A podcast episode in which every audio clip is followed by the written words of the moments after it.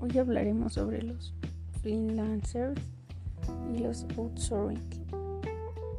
Un freelancer prácticamente es un trabajador autónomo que puede desenvolverse en su profesión o en aquellas áreas en las que él tiene habilidad.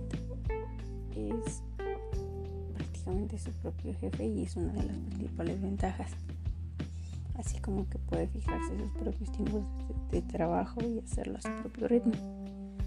Aunque también tiene que asumir la responsabilidad de organizar sus asuntos legales, de contabilidad y contratos, además de gestionar sus otros impuestos.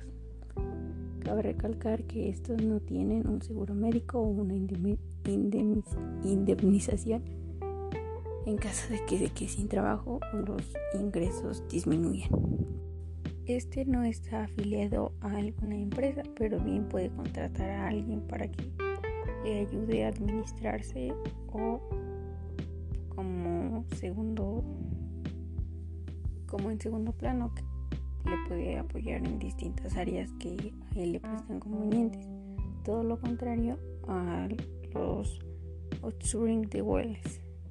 Ellos sí trabajan para una empresa, aunque su servicio es un poco más asegurado que el de un freelancer que se basa prácticamente en solo su conocimiento, ya que estos eh, te pueden brindar algún tipo de asesoramiento, te pueden ayudar en la búsqueda de algún monitor para realizar el servicio que desees, tienen mayor coordinación, aparte de un trato personalizado y directo con el departamento que lo organice suelen escuchar un poco más los consejos o ideas que se les pueda proporcionar, aprenden un poco más de las necesidades de sus compañeros al trabajar en equipo.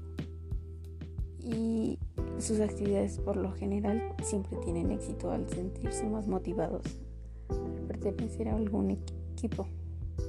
Sus estadísticas finales sobre resultados y opiniones de los participantes también tienen mucho que ver en esto aunque por lo regular tienen varios problemas de recursos económicos, ya que tienen que repartir las formaciones de todo un año y hay que diferenciar entre obligatorias y opcionales. Se considera este el principal problema, ya que tienen que realizar actividades que muchas veces no saben cómo hacerlas. Ambas tienen ventajas y desventajas, solo es cuestión de saber cuál contratar, cuál usar y a veces hasta en cuál te puedes desenvolver tú como persona. Hay personas que pues, no son muy buenas trabajando en equipo y otras que se sienten más cómodas haciéndolas. Solo depende de tu punto de vista y el cómo seas como persona.